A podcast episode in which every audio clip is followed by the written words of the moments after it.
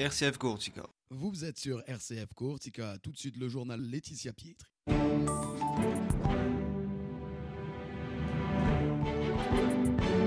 Mesdames, Messieurs, bonjour. L'actualité en Corse avec l'enquête qui débute après le triple homicide de Bastia. Notre invité, l'abbé Boquetian, est nommé nouveau curé de Corté. Et puis on parlera de Pôle emploi qui est devenu officiellement euh, France Travail euh, depuis le 1er janvier. Enfin, coup de projecteur sur l'association Couleur Espérance qui vient en aide aux Libanais. Mais tout d'abord, donc, l'enquête démarre après le triple homicide de Bastia. Une quatrième personne est toujours hospitalisée en urgence absolue. Hier, euh, le procureur, dans un communiqué, a annoncé que la piste de l'utilisation d'armes à feu était probable euh, dans l'attente des autopsies qui devaient être pratiquées aujourd'hui. Par ailleurs, une deuxième personne a été placée en garde à vue hier. Le procureur qui a précisé que pour l'heure, aucune hypothèse d'enquête n'était privilégiée. Il a indiqué que les victimes, âgées d'une quarantaine d'années, connu des services de police, notamment pour des faits de consommation de produits stupéfiants. Rappelons que lundi soir, les policiers alertés par un riverain ont découvert dans un appartement trois corps, tandis qu'une quatrième personne présentait des blessures graves.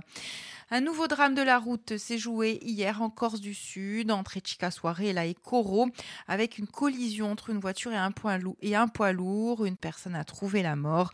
Les secours qui ont dû désincarcérer la victime. Le chauffeur du camion, lui fortement choqué, a été transporté vers l'hôpital d'Ajaccio. Ce n'est pas vraiment une surprise. Hier, Emmanuel Macron a donc désigné Gabriel Attal comme Premier ministre. Âgé de 34 ans et auparavant au ministère de l'Éducation, il succède ainsi à Elisabeth Borne.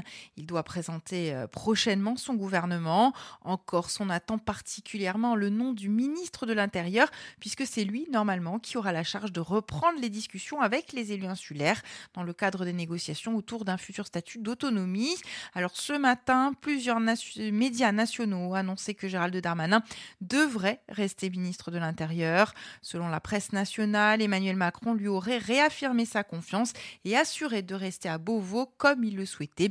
La presse qui cite l'entourage du ministre de l'Intérieur. Ça y est, depuis le 1er janvier, Pôle Emploi est officiellement devenu France Travail. Cela implique la création d'un réseau pour l'emploi. Désormais seront donc également inscrites les personnes relevant des missions locales, les jeunes ou encore Cap Emploi pour les personnes handicapées. Enfin, pour les bénéficiaires du RSA, ils devront désormais effectuer 15 heures d'activité par semaine, sauf exception. On fait le point avec Christian Sanfilippo, le directeur du Pôle Emploi de Corse. Donc au 1er janvier, euh, Pôle emploi devient France Travail et effectivement, il n'y a pas de changement immédiat, si ce n'est euh, euh, l'information, les logos, etc., qui ont été d'ailleurs produits en interne. Hein. Les demandeurs d'emploi vont toujours dans nos agences, les numéros de téléphone ne changent pas, leurs conseillers ne changent pas. Pour les entreprises, il en est de même. 2024 va être une année d'expérimentation, de lancement de tests, d'écoute vis-à-vis euh, des usagers, des entreprises, des partenaires, parce qu'en fait, le, réseau pour l'emploi va être co-construit avec les, partenaires, c'est-à-dire Mission Locale, Cap Emploi, plus tous les partenaires d'insertion, etc. Les gros changements, en fait, arriveront le 1er janvier 2025. Alors, quel est l'objectif euh, de cette évolution? Alors, l'objectif, il est multiple.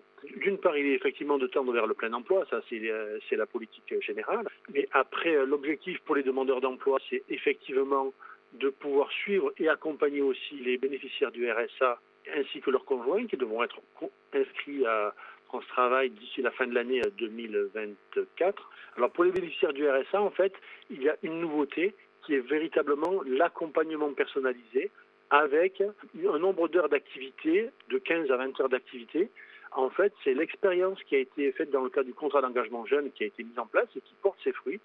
Et donc, on se dit, il faut aussi le faire pour les bénéficiaires du RSA parce qu'effectivement, c'est porteur d'effets, notamment sur les notions de retour à l'emploi, accès à la formation, etc.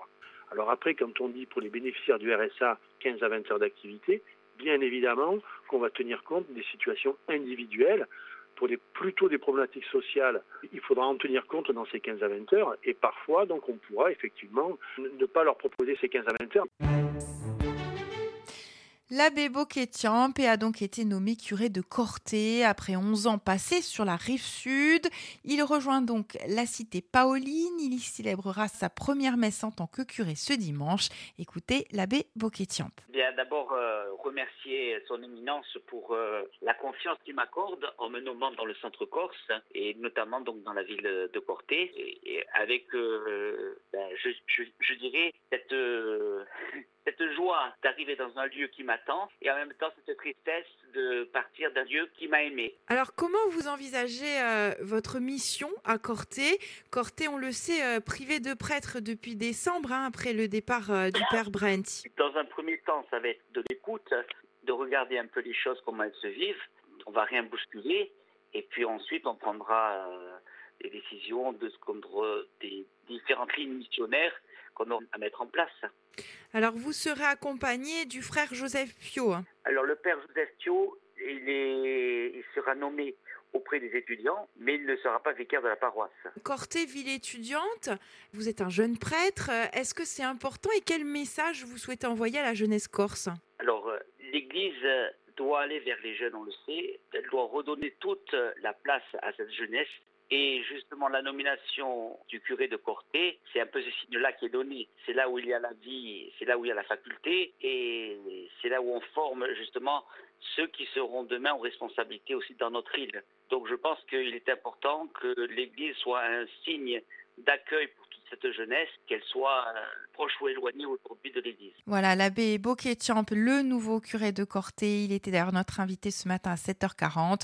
Une interview que vous pouvez écouter en intégralité en podcast sur nos pages Facebook, Twitter, le site internet rcf.coursiga et puis en rediffusion ce soir à 19h12.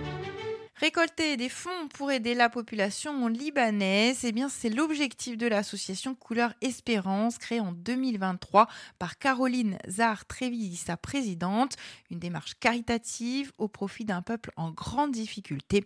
Écoutez-la au micro de Philippe Perrault. Alors en fait, elle est née euh, après avoir pris mes billets d'avion pour le Liban. En fait, j'ai rencontré mon seigneur euh, Nasser Nassif, qui vient donc, euh, qui, qui, est libanais et qui représente tous les chrétiens du Moyen-Orient. Et quand il est venu l'année dernière, ou l'année d'avant, en 2022, en fait, je lui ai parlé du fait que j'aimerais aller euh, au Liban, puisque c'est euh, le pays de mes ancêtres côté paternel, et que je n'avais jamais pu le visiter, puisqu'il y a toujours euh, des guerres, des conflits tout le temps, donc c'est impossible d'aller au Liban. Et il m'a donné les coordonnées de Joël et Eli Kmed, qui donc qui vivent là-bas, qui ont deux enfants, et il m'a mis en contact avec eux, et Eli et Joël m'ont proposé de m'accueillir. Et en fait, en discutant avec eux, j'ai compris quelles, étaient les réalités de leur vie au quotidien, qui sont pas du tout celles que l'on voit dans les journaux ou qu'on voit à la télé. En réalité, le quotidien des gens est vraiment très très compliqué. Alors évidemment, pas que des chrétiens, mais étant catholique et étant chrétienne, j'ai mon cœur à balancer évidemment sur les chrétiens aider particulièrement les chrétiens, surtout que c'est pas évident de récolter de l'argent. Donc je peux pas aider tout le monde. Donc vraiment, j'ai visé